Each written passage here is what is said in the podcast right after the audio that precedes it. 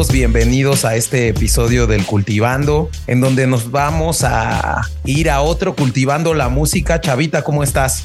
Muy bien, James. Muy alegre aquí de hablar de una banda que tuvo auge en los noventas, una banda ya digamos de bastante nombre y que va a estar pronto en la Ciudad de México, ¿no? Sí, y antes de, decir qué banda es, vamos a presentar a unos invitados muy especiales que vienen eh, del Club del Rock and Roll, que es una, eh, un lugar para de, venta de discos y que también tiene un barcito y tiene una sala de conciertos que está muy bueno aquí en la Ciudad de México. Padrísimo.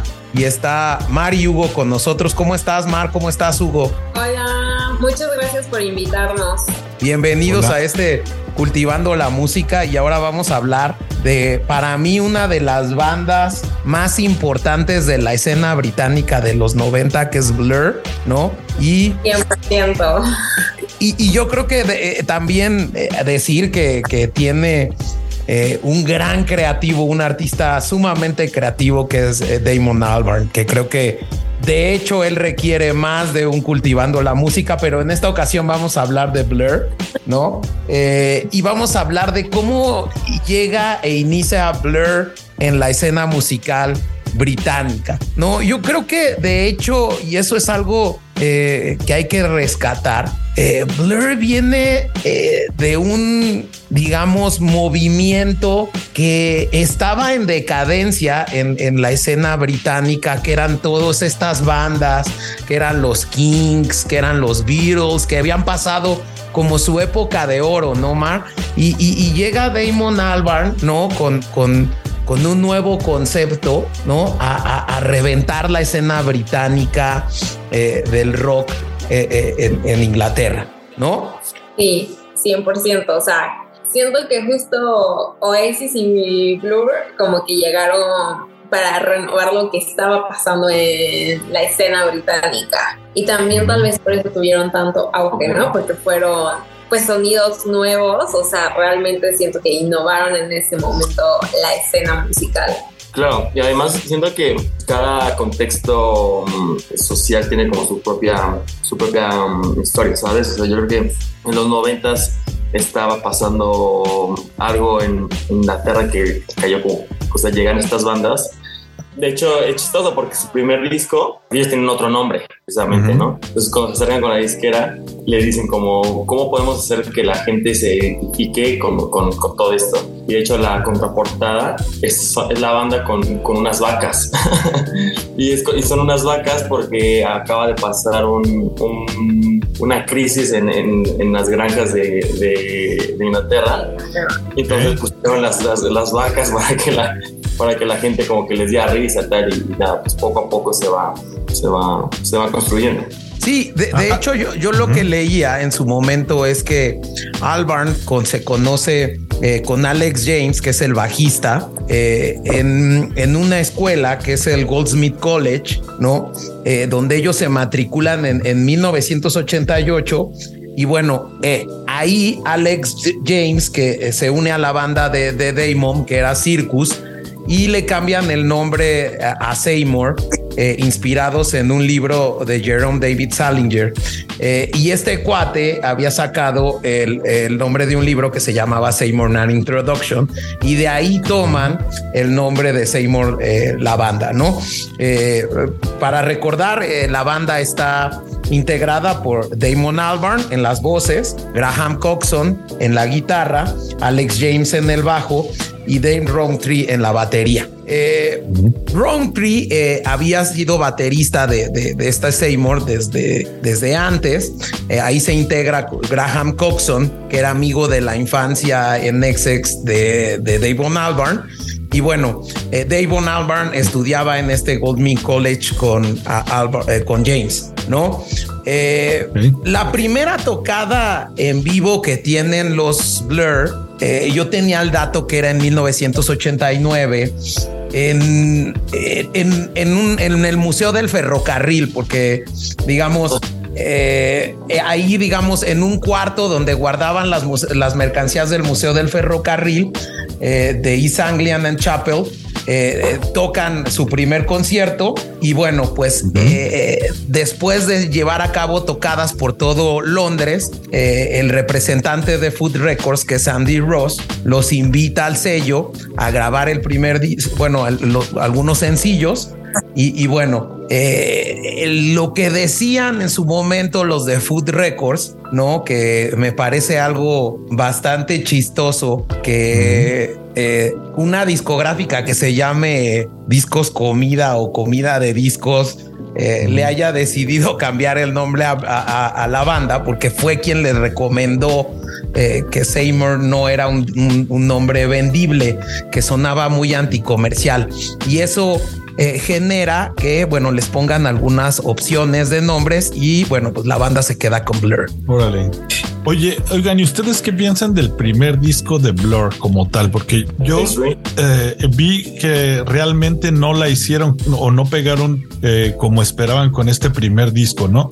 Y después es que a partir del segundo se reinventan y llega esta como boom del, del Britpop, pero ¿saben un poco eh, sobre qué era el primer disco? Qué, ¿Cuál era como la onda de, de este primer Blur? Eh, pues sí, o sea, según, según yo, de hecho fue mi primer disco que, que tuve de ellos. y fue como y yo realmente también, ¿no? De que, yo me estaba adentrando como en esta onda, como el shoegaze, ¿sabes? O sea, estaba escuchando en mi momento My Blood y todo ese rollo y me acuerdo que me regalan el vinil de un amigo en una, una, una vez en una fiesta. Me dijo, güey, tienes que escuchar. Ya, o sea, obviamente ya conocía a, Blur y todo este rollo, pero no era como tan fan de, la banda. Entonces, em, sí fue un acercamiento muy, pues, muy íntimo para mí con, con este disco, porque eh, además de que no es como el disco esperado, por, por justamente como lo que platicaban, creo que sí es un disco en el que puedes pues entender la capacidad que tenían todos ellos, ¿no? O sea, creo que pues, con su primer sencillo, She's So High, creo que es como en donde puedes ver lo que se esperaba de esta banda. Mm, no sé, a mí sí me gusta en lo particular, sí creo que es un, es un gran disco y yo creo que está en el top de mis, de mis tres discos favoritos de Blur. Y también siento que no siempre el primer álbum es exitoso, ¿no? Más bien siento que, por ejemplo, ya después en los 2000 hubo una epidemia de que el álbum debut fue el exitoso, ¿no? De que los White Stripes, los Strokes, Franz Ferdinand y así. Pero siento que tal vez económicamente no fue lo que esperaban, pero siento que también creativamente. Está chido. Sí, es y también eso fue lo que les ayudó a, a tener ese salto con el Britpop, ¿no? Porque además también con ese primer álbum estuvieron de tour con los Cramps. Entonces, eso fue lo que, pues también siento que les ayudó a reinventarse en el siguiente, ¿no? Porque pues sí trae como de ese punk, que no es tan punk, pero que sí tiene como que esos sonidos. No, y yo lo que también quiero decir, o sea, más bien es una etapa inmadura, ¿no? O sea, es cuando estás joven, cuando realmente, o sea, yo tengo una banda, entonces también nuestras primeras canciones son como pues no, o sea, no, no es lo que, o sea, las escucha, las escucho yo y me da un poco de pena, pero porque también estás en otra etapa de tu vida, ¿no? Y, yo creo que ellos, pues sí, tenían sí, estás 20 aprendiendo años, y vas puliendo tu música, ¿no? Claro, y, y, lo, lo, chido de esto es de que pues sí tienen como una, o sea, sí está, creo que es un disco bien producido, ¿sabes? O sea, sí está, pues ahora lo escucho y, y sí, o sea, cada vez encuentro más cosas, ¿sabes? O sea, cada vez me acuerdo que hay una canción que se llama Birthday, que es triste, ¿no? O sea, y habla así como de que, ¿por qué estás deprimido en tu cumpleaños? Todo este rollo, ¿no? Entonces,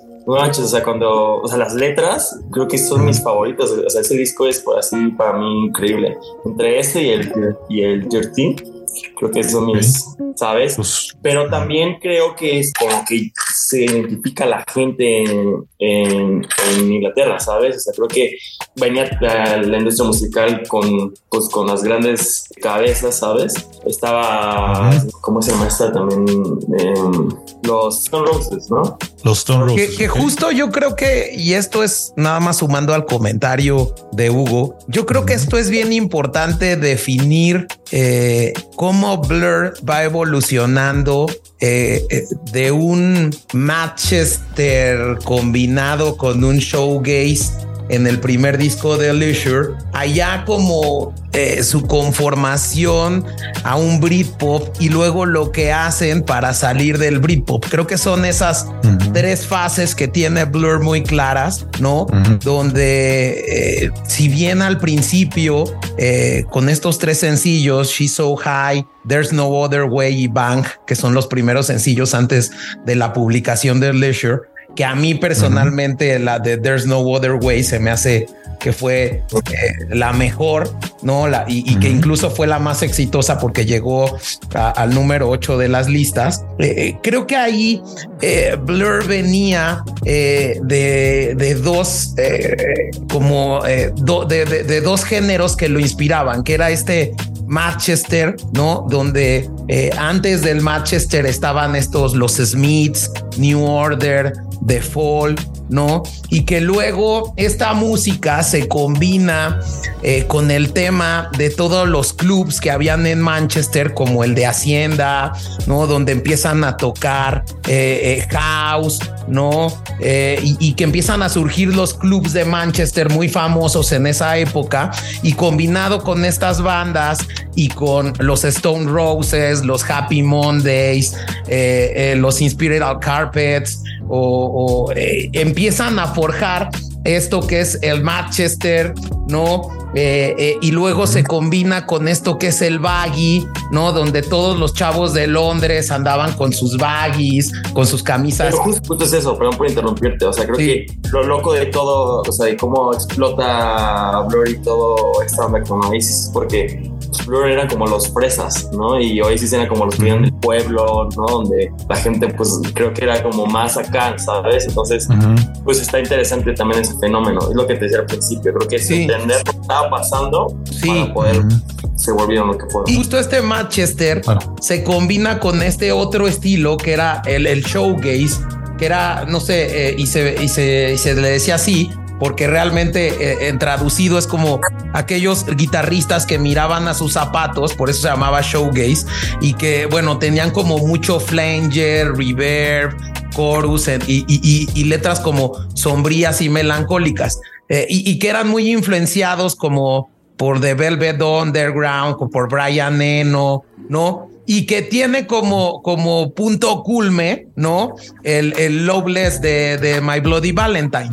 Entonces vienen estas dos corrientes que son las que toma Blur para hacer este Leisure de 1991. Claro, ¿no? Con The Velvet Underground yo creo que también es que no sé lo que fue, ¿no? O sea, vino a revolucionar todo esto y también a Damon 100% está inspirado en, en ellos, ¿no? O sea, todo lo que o sea, todo lo que hacía, todo hay una, en una entrevista, recuerdo que una vez vi que desde que el niño solamente, o sea, en su adolescencia, solamente escuchaba eso, ¿no? O sea, el disco este de, de Látano. El de ¿Sabes? O sea, como que, pues sí, también, pues no manches, o sea, yo creo que o sea, tuvo buenos maestros. Que estaba viendo justo como dato ahí cultural, que este Manchester, eh, que les decía que surge con los clubs de Manchester y todo, dicen que cambió mucho con la llegada del éxtasis. De hecho, los DJs de esos clubes eh, decían que, que, a partir de que llegó el éxtasis de Ámsterdam, como que cambiaran las noches y se volvió más creativo todo este rollo. O la heroína, ¿no? Que, ahí nace Beatle Bomb ya después. Y los Blue Mondays, ¿no? También que tenían una, una, digamos, una mala historia con las drogas. Hasta dicen que eh, la disquera alguna vez los mandó a una isla para grabar porque pues no quería que, que se drogaran. No había escuchado alguna vez la historia y al final se gastan todo el presupuesto que tenían en conseguir que les llevaran a la isla sus drogas. Pero bueno, eh, yo creo que como dicen, eh, aparte de lo que hizo cambiar a, a, este movimiento de Blur en su segundo disco, aparte de que cambian de productor, eh, eh, James me recomendó una, una serie que está en Netflix ahorita que se llama This is Pop. Y algo que nombran es que en su viaje a los Estados Unidos se empiezan a dar cuenta que el tipo de movimiento de los ochentas, estos eh, ondas oscuras, los delays, los reverbs, los, los chorus, pues son de los ochentas y está una nueva onda americana. Ellos no se sienten tan aceptados en esta onda y dicen, tampoco vamos a buscar ser americanos, no vamos a ser como Nirvana. Nosotros tenemos que buscar nuestra identidad inglesa y dicen, vámonos a hacer un disco muy inglés que hable de temática inglesa, bueno, o lo que ellos para ellos representaba Inglaterra. Y entonces lanzan eh, su siguiente disco, se llama Modern Life in Rubish. Modern Life.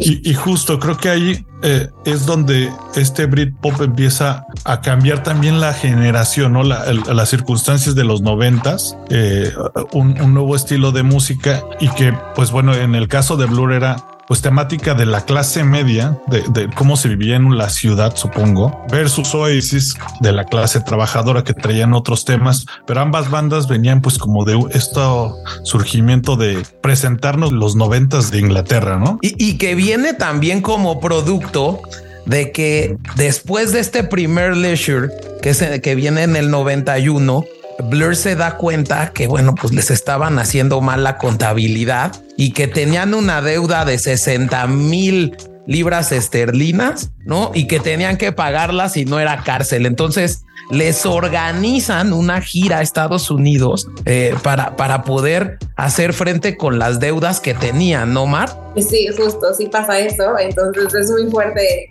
Pero también siento que, como dice Hugo, no son tus errores de la juventud. Sí, o, sea, No, y o sea, también es parte de, es parte de, de tu aprendizaje, de tu carrera. Sí, o sea, es parte de la industria musical, o sea, realmente, no sé, como que, o sea, sí está gacho que, que sucedan esas cosas, pero, pero a ver, lo que tiene que pasar, o sea, cualquier banda, no hay ninguna banda que no, que, o sea... Que no la, no la cague en el camino, porque ni siquiera como que la exactamente, ¿no? Y ahorita que estás, estás comentando todo esto de que se van a, Estados Unidos a hacer esta gira, yo o sea, tenía entendido que pues también estaba como, como esta presión, o sea, es que según yo, para entender a Blur tienes que entender a la disquera. O sea, como que es un, buen ejemplo de lo que de lo que sucede, ¿sabes? O sea, porque la disquera todo el tiempo estaba atrás de ellos, o sea, todo el tiempo era como o sea, de hecho ellos se quejaban porque los, los mantenían como un producto, ¿no? O sea, todo el tiempo era así como de que la merch tal, este güey es el guapo de la banda, el sex symbol, vámonos a, lo mandaban a, a demo, lo mandaban a programas así como de, de, señoras, o sea, salía así como si fuera en, no sé, como en Venga la Alegría y lo ponían ahí, ahí en la mañana a hablar con, con estas personas, entonces era como de que pues sí, flotaban, yo creo que sí había una, pues un, eran épocas diferentes las que pues sí se pasaban de lanza, ¿sabes? Entonces, creo... Y que también la industria discográfica había volteado a ver lo grande que había sido el grunge, ¿no? Y como que habían hecho un poquito y habían relegado un poquito a la música inglesa. Eh, y, creo que en ese, en ese entorno surge Damon Albarn, que, que llegan, llevan a cabo una gira eh, por Estados Unidos cuando ellos, eh, no sé, en este sencillo pop scene, pues es un es una canción eh, muy, muy británica como para tocarla en otra parte del mundo. Entonces creo que eso generó que, que, que, esta gira pues no fuera tan exitosa porque las canciones de, de este segundo disco son muy locales. Entonces, eh, hacer una gira en Estados Unidos donde la gente no se identificaba con, con las canciones de un artista, probablemente fue la causa por la que Blur en este principio no pegó en los Estados Unidos. Y no, y, tengo entendido que todo eso fue, hasta después con Park Life, ¿no? Fue su siguiente disco. Eh, como que ya tuvieron más éxito. Porque, o sea, porque ahí, ahí, está, ahí sabes el, el, primer, eh, el primer madrazo que es Girls and Boys, ¿no? Pero lo, que, lo que tú estás diciendo también va vinculado, o sea, tengo entendido que es, se van con, se van con, se van a Estados Unidos hacer la, la, gira y ven todo lo que estaba pasando, ¿no? Con Nirvana, todo este rollo, y la, la disquera les pide que hagan una copia y pega de, de, de, Nirvana, alguna canción, y es como una Song 2. Pero eso hasta el siguiente disco, es el homónimo, porque ya estaban como... es el quinto, Blue, ese es el quinto álbum. El quinto álbum es el homónimo. Sí, o sea, más bien ese tema fue del Nevermind, ¿no? Lo que platicas. Pero antes, digamos, en, a finales de los 80, el grunge ya estaba pegando con todo con, con, con Kurt Cobain, ¿no? Digamos, eh, esa respuesta del homónimo fue más bien a Nevermind, que fue como el álbum culme de, de, de, Nirvana. Pero más bien, sí. Pero ya estaban ahí, o sea, ellos ya, Sí. ya están en quiebra, o sea, ya hasta- o sea, son tuvieron como a rescatarlos, o sea, ya- estaban como en una etapa en la que se peleaban, no tenían como problemas ahí entre ellos y, y, y no iba a salir el, homónimo, o sea, tengo entendido que ese fue el disco que ya sí lo salvó por completo porque ya tenían muchos problemas. Venían de, de, de girar, ¿no? Con todo esto que están platicando. Ahí ya entra como. El bajista, ¿no? Me parece que también era, tenía problemas de drogas o No, todos, o sea, yo como todos. todos. de Ok. Ah, Ok. Ah, bueno, entonces todos. Ajá. Ah. hablan de eso en el álbum, En, en, en el 13. en el, ajá, en el en- en- en- cuando entran. No, porque, porque también hay que, hay, hay que hablar sobre la relación que tenía con la morra esta elástica, ¿no? Ajá, Justin, con Justin. Que duraron como 12 Con años. Justin Friedman, entonces como que ya después da, da pie a hablar de sus problemas, ¿no? Pero sí, o sea, yo creo que en el quinto álbum es cuando ya sus, que es el homónimo, es cuando ya tiene como más conexión con un público mundial mucho más grande, ¿no? O sea, como dicen, en los primeros cuatro álbumes tal vez fueron demasiado locales y también pues estilísticamente y líricamente pues estaban Ujú. muy enfocados en sus problemas que tenían pues como británicos. como banda. Y, pero creo que eh, al final son, o sea, digamos, a partir de justo de su segundo disco es donde pues llega este boom de, de, de, de Blur, obviamente. La gente británica empieza a consumir más ese el tipo de música local, empieza a voltear a ver otra vez su país a su país, porque me parece que pues también como que se estaba empezando a llegar mucho la ola americana. Y algo que se me hizo súper interesante, no sé si ustedes también nos pueden comentar, se crea una rivalidad, al parecer era como eh, en México lo conoceríamos como los chairos y los fifis entre la banda Oasis y Blur, ¿no? Esta ola la crean los medios o cómo, cómo sucede este tipo de, pues digamos, de rivalidad entre bandas, porque yo voy a ser sincero, me enteré hace poco, hasta hace poco que, que se, pues, que tenía, que había una rivalidad, digamos, porque grande me- entre las dos. No Fue- se odian. No, no, se fue, o sea, según yo, o sea, Es como un tema mediático. Sí, o sea, o sea, fue como, lo- o sea, fue, fue este, fue, o sea, fue, todo fue hecho por la disquera. O sea, te digo que para entender a estas bandas, creo que es un tema muy, muy interesante en la historia de la industria musical, porque todo eso lo creó la disquera para que se tuviera de qué hablar en las en la mesa, ¿sabes? O sea, no se sacaban en el, cuando fue el homónimo de, de, de Blur, también saca Oasis un disco al mismo tiempo, si no me equivoco fue en ese. Entonces al mismo tiempo sacan, eh, veían quién ganaba premios, se tiraban entre ellos, pero justamente, eh, pues no, o sea, sí hay videos, ¿no? Que cada vez se, se ponen como, como la onda, pero pues eso también les daba como, se veían chidos, o sea, Sí, pero sí fue como una más, ¿no? mediática. También pues siento que eso lo que hoy lo que hoy genera el internet es lo que necesitaban a generar de diferentes maneras en los noventas, ¿no? O sea, como que cuenta la historia que antes, pues si tú lanzabas como canciones el mismo día que un artista like a era como, como decir, Sí, ah, como- yo soy mejor que tú, ¿sabes? Y por eso voy a sacar Ujú. la canción el mismo día que tú. Y ellos en el 95 sacaron sus canciones al mismo tiempo, la de Roll With It de Oasis y. Country House de Blur. Salió el mismo día, un día de agosto de 1995. Entonces, como que de ahí ya, como que todo el mundo fue como de, ya viste, hay rivalidad las- y tal, y tal, y tal, y tal. Y a partir de eso, pues como que se creó esto de que la guerra de las El bandas Britpop. del Britpop. Pero, pero justamente, o sea, el término Britpop lo, lo pone la disquera, o sea, todo fue hecho por la disquera, o sea, ellos dicen como, ellos dicen como vamos a, vamos a, a llamarlo así, Britpop, pero y entra en esto, ¿no? Porque también está Paul, ¿no? También como con todo, con esta, con esta onda elástica también, ¿no? Es lo que estamos platicando, pero realmente los que, como que los que peleaban por el trono eran ellos, pero a fin de cuentas, es, o sea, si, lo, si lo entiendes como una película, está interesante, está padre, o sea, como que ves quién, qué onda, tal, ¿no? Y, y, y al final, pues, muchos tienen como su opinión, ¿no? O sea, como que o sea, como que los dividían, ¿no? Una vez también leí una, una, una, entrevista, creo que sobre Blur, en, en, un, en, en, esta de No Distance Left to Wrong de Blur, que ya lo, lo, dicen así como de que, güey, se, se nos salió de control el chiste y pasaba de que ya en la calle sí nos odiaban, güey. O sea, en la calle sí nos aventaban cosas, o sea, en los, en los escenarios sí estaba feo ya. O sea, sí pensamos, era como si fuera un equipo de fútbol, y de hecho sí era como un equipo de, fútbol, ¿no? O sea, estaba el Chelsea contra el Manchester, ¿no? O sea, era como, como que sí, o sea, lo hicieron muy bien estos güeyes, entonces sí, pues era el grado de que pues sí les conflictuaba.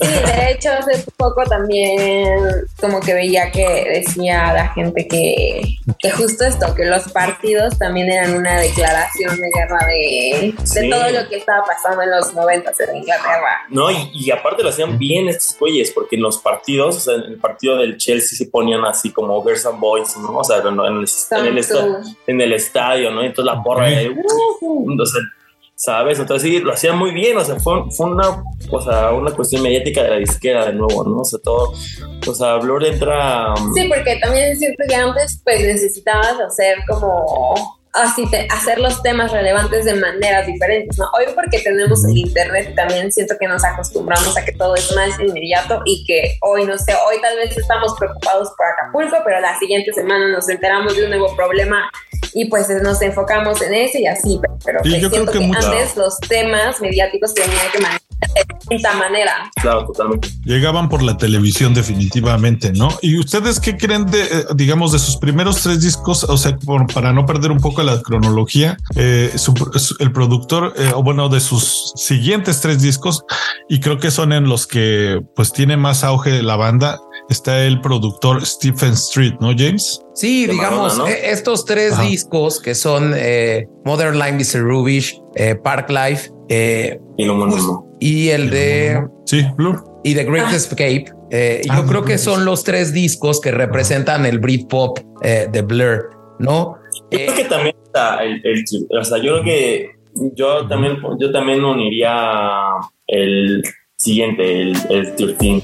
O sea, creo que ese disco, o sea, yo creo que ese disco también es así como, o sea, no manches, para mí es mi, para mí es así como, donde también descubrí como, o sea, que sí estaba muy experimental la comparación de lo que estaban haciendo, pero llega Coffee TV, ¿no? Y también está Not Stand Left to Wrong, que es para Justin. Y también es como de que, pues justo Damon dice que ese también es de los más importantes, pues porque hablan de sus problemas más personales, las rupturas amorosas, de todas las consecuencias de usar drogas, y así. Entonces sí es como un álbum. Sí, duro. Yo, yo sí lo veo. Pero musicalmente es bastante distinto, ¿no? Justo es creo que lo que le dio al productor. exacto. Pues ese era como mi punto. Perdón, o sea, no, no, no le quito relevancia. Justo el 13 más bien hablaba como esta onda pop la da este Exacto, como la respuesta del Britpop. O sea, después de que el Britpop entra en decadencia, creo que eh, Blur se sabe reinventar y esa es la razón por la que eh, surge el homónimo y el, y el 13.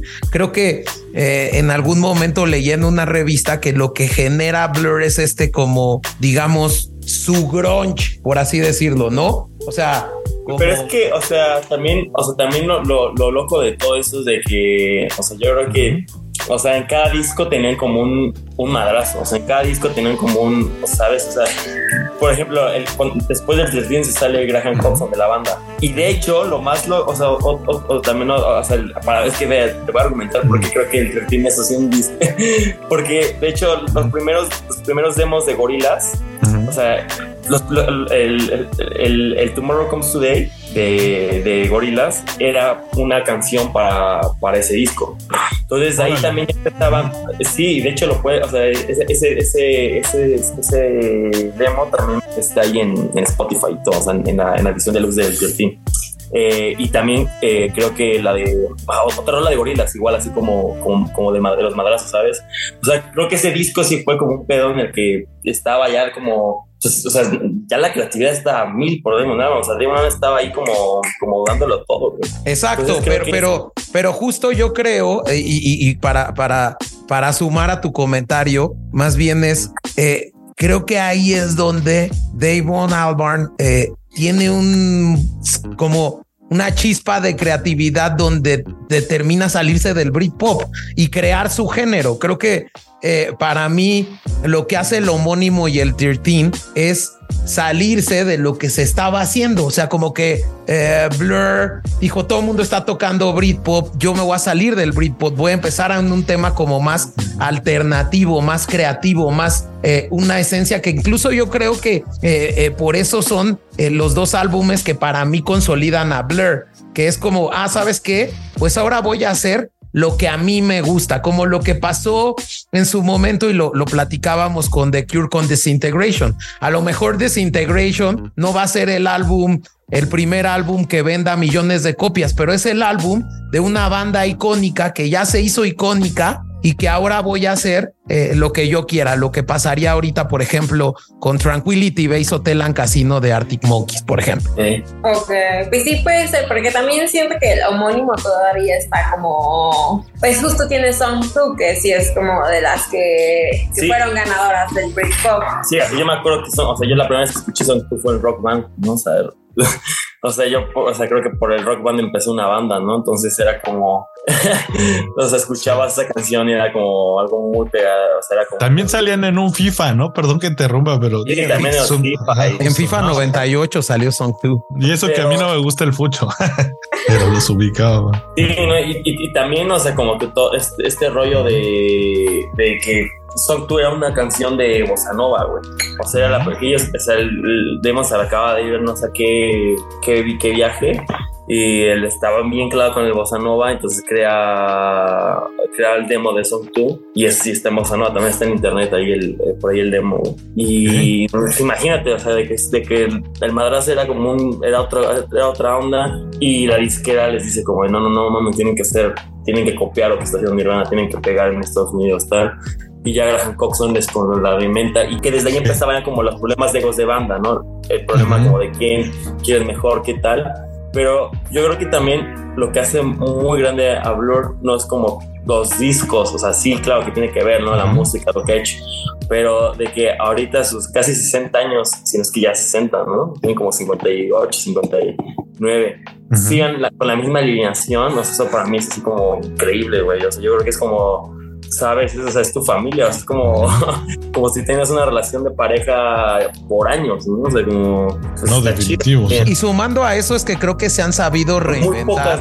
Eh, de hecho, creo que se han adaptado a los caracteres de cada uno y, a mí me parece que aquí el, el ego de Damon Albarn se ha complementado con un carácter eh, más pasivo que tenía Graham Cox como eh, yo lo imagino a Graham y, leyendo su biografía como John Fruciante. Es un cuate que no estaba, eh, no le interesa mucho la fama, ¿no? De los Red Hot Chili Peppers y esas son las razones por las que luego entra en estas crisis existenciales, eh, John Fruciante. Y, y, Damon Albarn sí le gustaba la fama, sí le gusta eh, ser reconocido, si es el, el rockstar, ¿no? Él es el que propone y el otro complementa, ¿no? Exacto. y yo creo que también la personalidad de Alban no lo conozco bien, pero por lo que he visto en entrevistas, eh, yo creo que no es como justo como Robert Smith de The Cure, que es dominante. Yo creo que es una persona un poquito que se deja más empapar de sus, digamos, de sus bandmates, ¿no? Porque yo, ustedes dirían que Blur es eh, perdón que interrumpa, pero ¿ustedes dirían que Blur es Damon Albarn o, Blur sí es no, no, no, conjunto?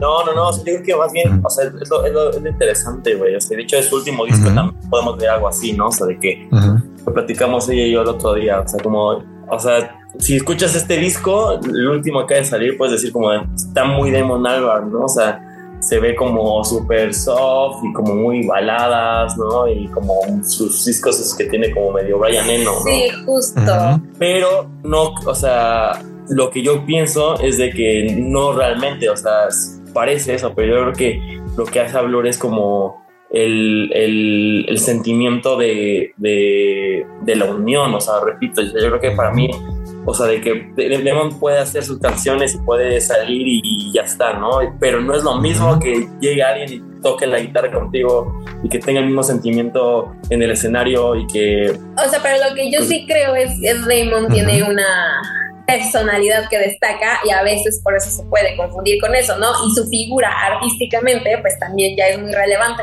Sí, más O sea, extrovertido. siento que más- es como, o sea, a mí como que algo me, me recuerda un poco a David Bowie porque siento que puede ser un artista multifacético, ¿no? O sea, que así como Ujú. haces tú, puede hacer Tender, pero también puede hacer Melancholy Hill, pero también puede hacer sus colaboraciones con Africa Express, claro, que son como súper Feel hippies. Entonces, pues siento que sí es un artista que se deja llevar por su, Pues por, sí. pues por lo Ama que la música, ¿no? En general. ¿no?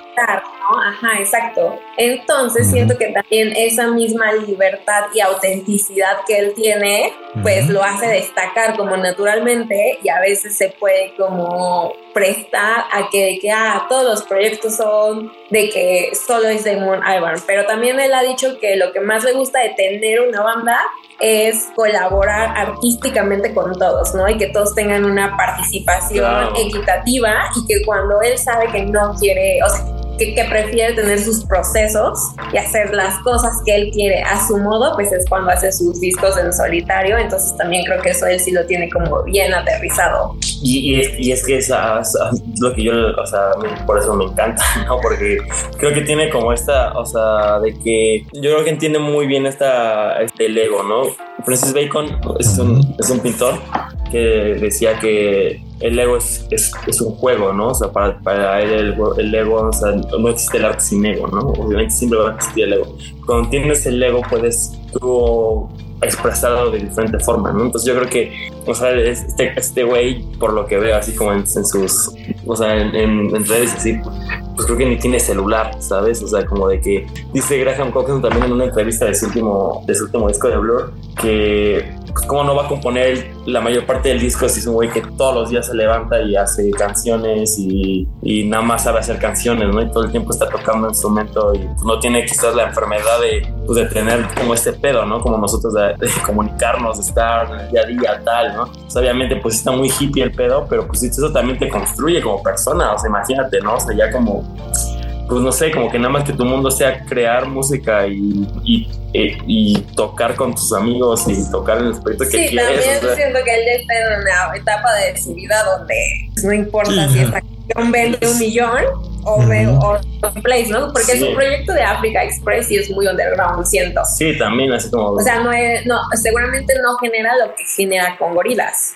Y también hablando de su ego, por ejemplo, con gorilas tiene a dos chavitos, el bajista y el guitarrista. se y, y, o sea, y él siempre dijo que su misión era como apoyarlos para que crecieran y sí han crecido muchísimo, como que desde el 2016 que trabaja con ellos. el, que, el, que se pa- el que se parece a Joe Strummer, ¿no? Sí, y el otro, el que... Sí, sí, tiene el como que es sus... como afroamericano, ajá, entonces, o sea, como que siento que sí es un Ah, güey ya, ya, ya, que, sí, ya, que sí, que, que sí apoya como que el- la escena en No, general. claro, ¿no? o sea, Ok. de hecho, hay un, hay un güey, el, hay una banda que se llamaba Slaves, eh, ahora se cambió el nombre a Soft Play, pero es, es como, es como Idols, ¿sabes? Allá. Y él tiene también su proyecto solista que se llama Baby Day. Y el güey así, una vez así que se lo encontró en la calle y le dijo que si le producía su disco. Y eso fue en pandemia y, y, y se trabajaron en pandemia juntos con este proyecto que se llama Baby Day. ¿no? Y entonces fue Órale. como, "Ja, tal, y entonces lo escuchas y se, se escucha Damon Albarn, ¿sabes? O se escucha que está ahí y las que seguramente las canciones sí también pueden ser de Zach Holman, que es el, el otro güey, pero pues yo creo que es como que apoya, ¿sabes? O sea, como que tiene como este ímpetu de decir, pues venga, va, o sea, lo que, o sea, pues es música, ¿sabes? Y como que, no sé, creo que también eh, me da como esa vibra de que es un güey que no, pues no sé, como que, pues no sé, como, como humanos. Yo creo que aparte de ser artista, yo creo que también es humano, ¿no? Entonces Sí. eso también está. Y, y justo este tema, nada más para abonar a lo que estaban platicando, este álbum Blur, que es su homónimo, eh, eh, escuchaba algunas, algunas opiniones de, de- de- de algunos integrantes como Coxon, donde dicen que, que, que Albarn preguntó a cada uno de los miembros así de, oye, ¿qué le pongo? Y Coxon decía, yo le puse como esta parte de música lo-fi, eh, underground, y le preguntó Órale. al baterista.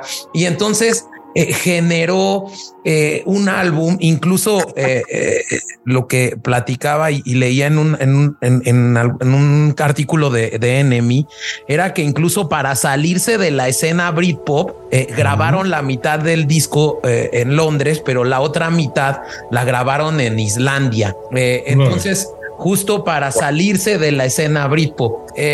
creo que luego llega en, en en 99 el otro álbum que es el 13 y como bien señala Hugo, este álbum es eh, con rolas un poco más sentidas, más personales e íntimas. El, el 13 eh, ah. y creo que ahí es donde se viene la ruptura con, con la novia esta que era la, la cantante de Elástica, ¿no? Que era Justin Freakman. Sí, pero no mames, ese disco para mí, o sea, yo, yo, ese pinche disco, o sea, fue para mí también como, no sé, eh, hablando artísticamente en mi vida, sí fue como donde descubrí que muchas cosas, ¿no? O sea, mi banda también, pues tocábamos punk, ¿no? Entonces era como punk. Eh, en, canciones que grabamos en mi cuarto y las subíamos a internet. Y cuando llega a 13, sí fue como un, no sé, o sea, para mí sí fue como descubrir pues una onda diferente en la onda musical. Pero a ver, o sea, para mí... y, las influencias que tiene, por ejemplo, perdón, perdón, y, las influencias que tiene este álbum, por ejemplo, con el sencillo este Tender que tiene como un poco de gospel eh, y luego el, el, el hitazo que fue Coffee and TV. Creo que eh, y, y, que raramente, ¿no? También, ¿no? O sea, todo la imagen que llevaba, o sea, ya desde ahí yo creo que ya fue como, pues ya, ya tenían ya, o sea, tenían buenas, buenas armas para, para, para la guerra, ¿no? O sea, ya tenía una animación, ya tenían una historia, ya tenían como buen... Sí, ¿Creen que este fue su disco cúspide entonces, el 13? y además la por, para mí, ¿no? yo creo que para... no creo que como, como formalmente, yo lo hablo personalmente. Sí, no, no, no. O sea, cada quien, eh, pero justo hay, opiniones, ¿no? Pero quizá su más fuerte golpe fue el 13, ¿no? Yo y el Blur. En mi opinión, yo lo resumiría en estos dos discos, donde creo que la banda se reinventa, logra encontrar su sonido, ¿no? Eh, eh, que es un sonido ya muy blur, ¿no? Eh, no parecido a ningún otro. Creo que eh, tanto el árbol Blur y 13 creo que son sus, para mí, sus álbumes Pullman. Y además, a mí, yo me acuerdo que cuando lo, escuché, cuando lo escuché por primera vez, como me pasaron como 20 minutos y, nunca supe cuándo acaba la canción. O sea, como que todo está conectado. O sea, era un disco que estaba hecho como para escucharlo desde el, desde el primer roll que extender hasta después, hasta la última, ¿no? De No This Left to entonces era como, pues sí, o sea, así se reinventa, pero no sé, creo que el, trasfondo, ¿no? De que eh, es el último que graba, que graba Graham Coxon antes de que se saliera, que él hace también la portada, ¿no? Es una pintura que él, él, él, él, hace porque acaba de romper con su, con su pareja también. O sea, yo creo que fue, un, fue, fue muy, es un algo muy personal que trajo buenos frutos para la banda. Ok. Y luego viene como, como, como una desintegración de la banda después eh, de estos dos álbumes eh, que estaban en el culmen. Cada, eh, de hecho, nada más para adicionar, Coffee and TV la canta Coxon, no, no la canta Damon Albarn. pero bueno, después del 13, creo que cada quien jaló por su lado, ¿no? Creo que Damon Albarn se va a grabar gorilas, este, Creo que Alex James trabajó con Fatless, coescribió canciones con de Sophie Elix Bextor. Eh, creo que eh, eh, no, uno de ellos también abrió su granja, ¿no? Yo lo vi en alguna entrevista. Fue, fue el bajista, Alex. el bajista. Y, ajá. Tuvo su country house. Qué loco, ¿eh? sí, sí, sí. Ese sí tuvo su country house. Pero entraron en depresión. O sea, también, eh, también estaba viendo, me salió en TikTok hace poco de que, de que, de que, acaban de, hacer lo que el, el, el, este, el, ¿cómo se llama? ¿El Cinta? No, el, el estadio este de Londres. Ah, Wembley. Acaban de hacer también ese, uh ese entonces fue como la post o sea, de que venían a hacer un estadio y después hacer, o sea, sacan el disco, hacen estadio, se paran a la chingada y se quedan así ya solos. O sea, sí, Damon se, que se va con gorilas, te va mejor, pero pues los otros güeyes no, o sea, los otros güeyes sí entraron como en una depresión. Graham Coxon pues hace su disco solista, ¿no? Que también le va medio bien, pero mm, bajo la sombra de, de Damon con gorilas. O sea, al fin de cuentas, pues no hizo como lo que esperaba. Que también eh, grabó, grabó canciones para películas, para una muy, muy grande, un celebrar Pitt y todo este rollo. O sea, como que sí, cada quien entra en su rollo, pero pues no, ya no. Y luego se quedan, hacen el Power Trio, ¿no? Que son con el Think Tank que creo que justo ese disco Think Tank eh, logra nuevamente reinventar a Albarn porque prácticamente por la falta de, de, Graham, realmente él se pone a escribir todo el disco, es lo que estaba leyendo, es, es impresionante cómo al parecer habían acordado regresar y al final como que tuvo eh, lo que yo veía es que Coxon, eh, no sé, como que entró en esta, eh, en esta onda como de estilo fruciante y termina renunciando y, se, y, se termina aventando todo el disco Damon, ¿no, Hugo? No les va tan bien, según yo es como el disco el que menos, o sea, el, disco económicamente, donde peor les va, según yo, o sea, como que, aunque la portada la hizo este Bansky, ¿no? Que también Bansky, era, órale. Sí, como amigo de, de estos güeyes y según yo sí no fue como el... Pues ya se quedan y se, se separan por un buen rato, ¿no? Hasta el 2000, ¿qué? 12. 12, según yo. O sea, ya... No, 2015 de Magic Whip hasta, o sea, o sea fueron 12 años de... Pues ya, o sea, como que murieron, dejaron morir a la banda, pero pues que también es, son, es una etapa en la que le da, en la que Demon crece, ¿no? Sí, porque ahorita también pasa siete años para volver a hacer un álbum y siento que también, pues este, estos lapsos de tiempo les ayuda a... Y creo que es algo que le pasa mucho a las bandas, ¿no? Como eh, lo comentábamos con Guns N' Roses, ahí el gran problema de, de, cuando dejas tanto tiempo eh, sin hacer un disco del 99 al 2010, 11 años, uno, la gente que te escuchaba cambia de gustos, pero sigue esperando sus recuerdos de, ¿sabes? Yo los conocí, por ejemplo, con Song 2 y es como que el, tipo de Blur que yo esperaría escuchar si regresan en 2010, pero tú como banda también ya evolucionaste, ya, ya, ya, ya estás haciendo otras cosas. Creo que eso es lo que pasa con muchas bandas cuando regresan, ¿no? Que y, y, y, justo pues, eh, no, no hacen lo que espera el, público y pues no tienen por qué tampoco, ¿no? Y, justo yo creo que también eh, este think tank te rellena muchas cosas que ya había vivido Damon, ¿no? Como esta parte como de, de, encontrar sonidos más electrónicos, como guitarras un poco más simples, como sonidos de África, del Medio Oriente, ¿no? Eh, lo que yo veía es que Think Tank logra ser el número uno del Reino Unido y, logra la posición más alta en Estados Unidos, el número 56. Y, y ese álbum eh, le da eh, a Blur la nominación como mejor álbum de los Brit Awards 2004. Eh, y justo la gira que hacen en 2003 para eh, llevar este disco la hacen con el ex guitarrista de The Verve, que era Simon Thong, que era quien reemplazaba a Coxon. No, entonces, bueno, pues digamos, a partir de ahí, como bien señala Hugo, empieza este vacío de la banda, no? Eh, eh, tocaban en algunas, en algunos, eh, como en algunas, en algunos conciertos, festivales, en Hyde Park, en el festival de, de, Glastonbury lo encabezaron en, en, 2008. y bueno, pues, pero no, no, no, no, no grabaron un disco hasta, hasta mucho después, ¿no, Mar? Sí, hasta 2015 regresan con Magic Week que también vienen al Vive Latino y así como que sí, hace, sí se vuelven a venta, vuelven a, no fue 2016 porque este sale en 2015. Ah, pero el Vive Latino viene en 2013, ¿no?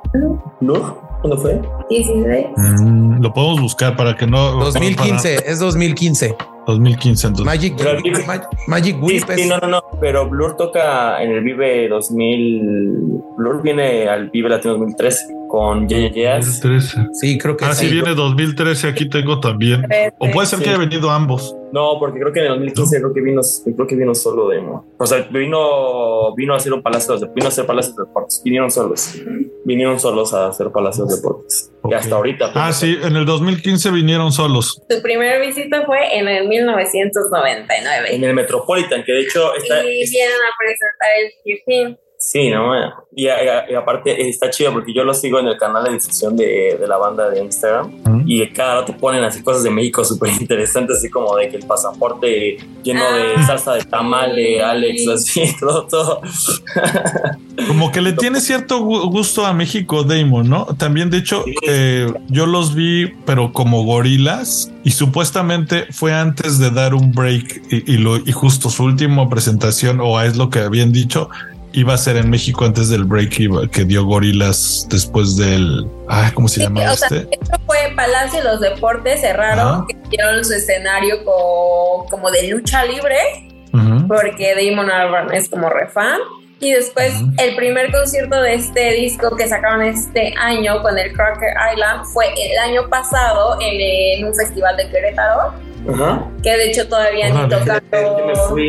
Que todavía ni tocaron Crack Island porque pues era como súper nueva. Salía en julio, pero pues él decidió cerrar la gira y empezar una nueva gira en México. Órale, qué loco. No, entonces sí le tiene cariño. Ay, qué bueno. qué bueno, ¿no? Se le agradece. Y, y ahorita vienen a México. ¿Van a ir, por cierto? y, como Interludes. Sí, obvio a estar, obviamente, ¿no? ¿Y nosotros? Sí. Sí. Sí, obvio.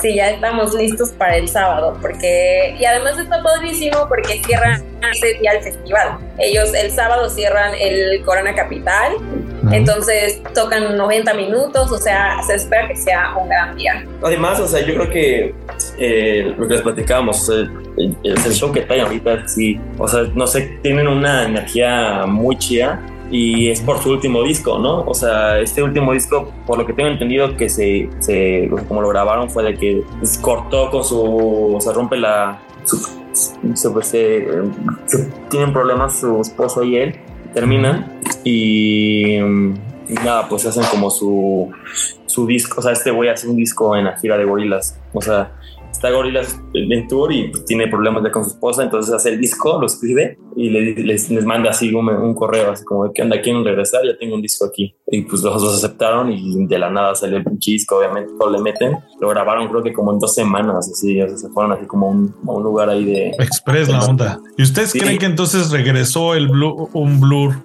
fuerte con este disco? Sí, yo, o sea, yo, yo digo que los acabo de ver en vivo y que tiene energía este güey así, pero a tope a millón, o sea, el güey está todo el tiempo brincando, Graham también avienta su, guitarra, sí, todo el tiempo está así. Que, que empezar su gira en el Wembley también fue icónico, ¿no? Y que fue como un... O sea, y Damon dijo, eso nos recordó que pues todo nuestro camino recorrido ha valido la pena y que pues sí somos una banda, ¿sabes? Como importante y querida. Sí, no, o sea, estos güeyes, o sea, te digo, no sé, como algo que es chistoso desde que sí tienen como su parte punk, de que de repente empiezan como con energía y de repente, pum, entra en la balada, ¿no? Y de repente la balada, pum, entra otra, otra, o sea, no sé, está las últimas que es, eh, no sé, con Gerson Boys Luego creo que va, este, creo que va Tender, ¿no? Y después se va a Tender como Tranqui, después se va como con Song 2, después Song 2 va eh, de Narcissist, ¿no? Entonces, se saben armar el show, ¿no? Sí, se sabe. Sí, o sea, como que van y de repente, o sea, como que no se callan, todo el tiempo están así como, como dándole y de repente tienen como su parte en la que tocan, esta la de Sing, de su primer álbum. Entonces también como, como super shoegaze, ¿no? Como hipnótico el, el, el, el riff y está, está muy chido. O sea, sí, sí, si tienen oportunidad, sí váyanse a verlos. Super. ¿Tú, James, cómo conociste a Blur? Yo creo que fue con Song 2 que eh, sonaba en el FIFA 98 y, y bueno, luego ahí eh, esta, esta canción que a mí me encanta, que representa como ese blur original, ¿no? Como ya no tan influenciado. Eh, creo que, que, representa como este blur. Eh, para mí estas dos, no sé, mis, mis, mis canciones favoritas están en estos dos discos, digamos, salvo el Park Life que trae eh, esta Girls and Boys que a mí me encanta. No creo que eh, eh, todos mis discos favoritos son el, el, homónimo, que es el Blur y el Tear Thing, que, que, creo que generan este, este nuevo concepto de música que llegó y que en gran parte está enriquecido por cada uno de los integrantes del grupo. Tú, Chavita, ¿cuáles son tus, tus, tus discos favoritos? Yo creo que concuerdo contigo. Voy a serle sincero, el último no lo he escuchado, tengo ganas de escucharlo. Le he perdido ahí un poquito la vista a Blur, pero sí, de acuerdo. Yo creo que esos dos discos o, los dos últimos marcaron más un, pues esta onda de la cultura y, pues quién no se acuerda de este video de las lechitas, no? Esta, esta onda de la cultura pop de los años 2000 este ibas a, ibas a los Halloween y no no me llegó a pasar dos veces eh, tipos que se vestían de la lechita, lo hacían de cartón y decías, órale, qué cool pues sí, creo que han sido una banda que además de, musicalmente han creado como este tipo de conceptos y bueno, Damon pues después saca una, una banda que pues es de caricaturas, ¿no? Que es una banda supuestamente virtual que mucha gente pues ni siquiera ubicaría a Damon, sería como Daft Punk, que, que, es como de personajes. Ay, les queremos enseñar unas lechitos que tenemos. Ah, mira, y para, eh, para los escuchas, ellos tienen un altar casi casi de Blur, ¿no? Ahí en el club del rock and roll. Y tienen una de las lechitas. Es más de Bowie, de hecho, está Cerati y Bowie, pero sí tenemos unas. Órale. las lechitas y, y, que es como un DVD, no alcanzo a ver bien atrás. Ah, no, creo que es solo un cuadro, ¿no? Es, o sea, es un cuadro, no se ve muy bien. Que nos está una foto para que mejor la pongan. Va. ¿Eso lo pueden visitar la, gente o es como parte de las oficinas, por ejemplo? Sí, sí, sí se los podemos enseñar, pero es justo está en nuestra oficina, no está como, como no está, no está al público. Pero sí se los podemos presumir. Oye, Mar, Hugo, eh, pues díganos dónde podemos seguir el Club del Rock and Roll, dónde los podemos visitar. Eh, platíquenos más de este, este proyecto que traen del Club del Rock and Roll. Pues nosotros somos una tienda de discos que, que ahora está en una nueva ubicación con el fin de crear comunidad, ¿no? Entonces justo tenemos algo que, que, nos ha ayudado y que nos gusta muchísimo, que son las listening parties, que son noches donde vienes a escuchar a tus artistas favoritos, ¿no? Así que es una noche temática de Blur, donde no solo la música es curada, sino también los tragos, la decoración, todo. O sea, nos esmeramos por que sea una noche inolvidable. Y pues también tenemos... convivencia, ¿no? Como que conoces ahí, llega, llega un chavita y ya se nos acerca y hablamos de blues. Un fan, ¿no? Y, eh, justo, sí, eso está súper bueno, conectarse entre fans eh, y echar unos tragos, está buenísimo. Una comunidad interesante y también tenemos la sala de conciertos, tenemos firmas de autógrafos, hace poco tuvimos a, a Julieta Venegas, a El Mató que motorizado. Entonces, pues justo somos una tienda de discos que ofrece como experiencias alrededor de la música para poder conectar entre todos nosotros. Sí, yo el año pasado tuve la oportunidad de ver ahí a, una de las bandas que estuvo en el Corona haciendo eh, un acústico muy buena, la verdad. No me acuerdo ahorita. Spoon. Ah, Spoon, sí, claro, Spoon. Pues hay sorpresas también. Oye, pues eh, a la dirección. Tienen, tienen sus redes sociales, la dirección. ¿Cómo podemos llegar ahí? Estamos en Oxford 11, Colonia Juárez. Y nos pueden seguir en arroba club rock n roll. Ok. Y estamos, pues sí, a unos pasos de reforma. O sea, entre el Ángel y la Diana en la calle Oxford 11. Súper. Agradecemos ah, mucho la presencia aquí, eh, que ellos nos ayuden ahí a vislumbrar lo que es Damon Albarn con Blur, cómo eh, tuvo este avance, esta evolución, esta banda que a mí me encanta. Hugo, eh, Mar, muchísimas gracias. y para darnos sus ideas finales, cuáles son sus ideas finales de esta banda, qué les gusta, cuál es la su rola favorita, algún video que recomienden a la comunidad Y por último, les vamos a dejar la responsabilidad de poner la rola que corte este cultivando. Y yo creo que tiene que ser alguna de Blur. Entonces, pues si pueden decidir entre los dos. Muchas gracias. Ah, pues a ver, ¿cuál? Sí, también She's So High. She's So High, She's So High. Creo que bueno, estamos, hablamos muy bien del primero, entonces She's So High. She's So High. Cerraremos con She's So High. Y pues nuestra, ¿con qué cerraríamos de la banda? Pues que si van al Corona Capital, pues sí va a ser un gran show de Blur.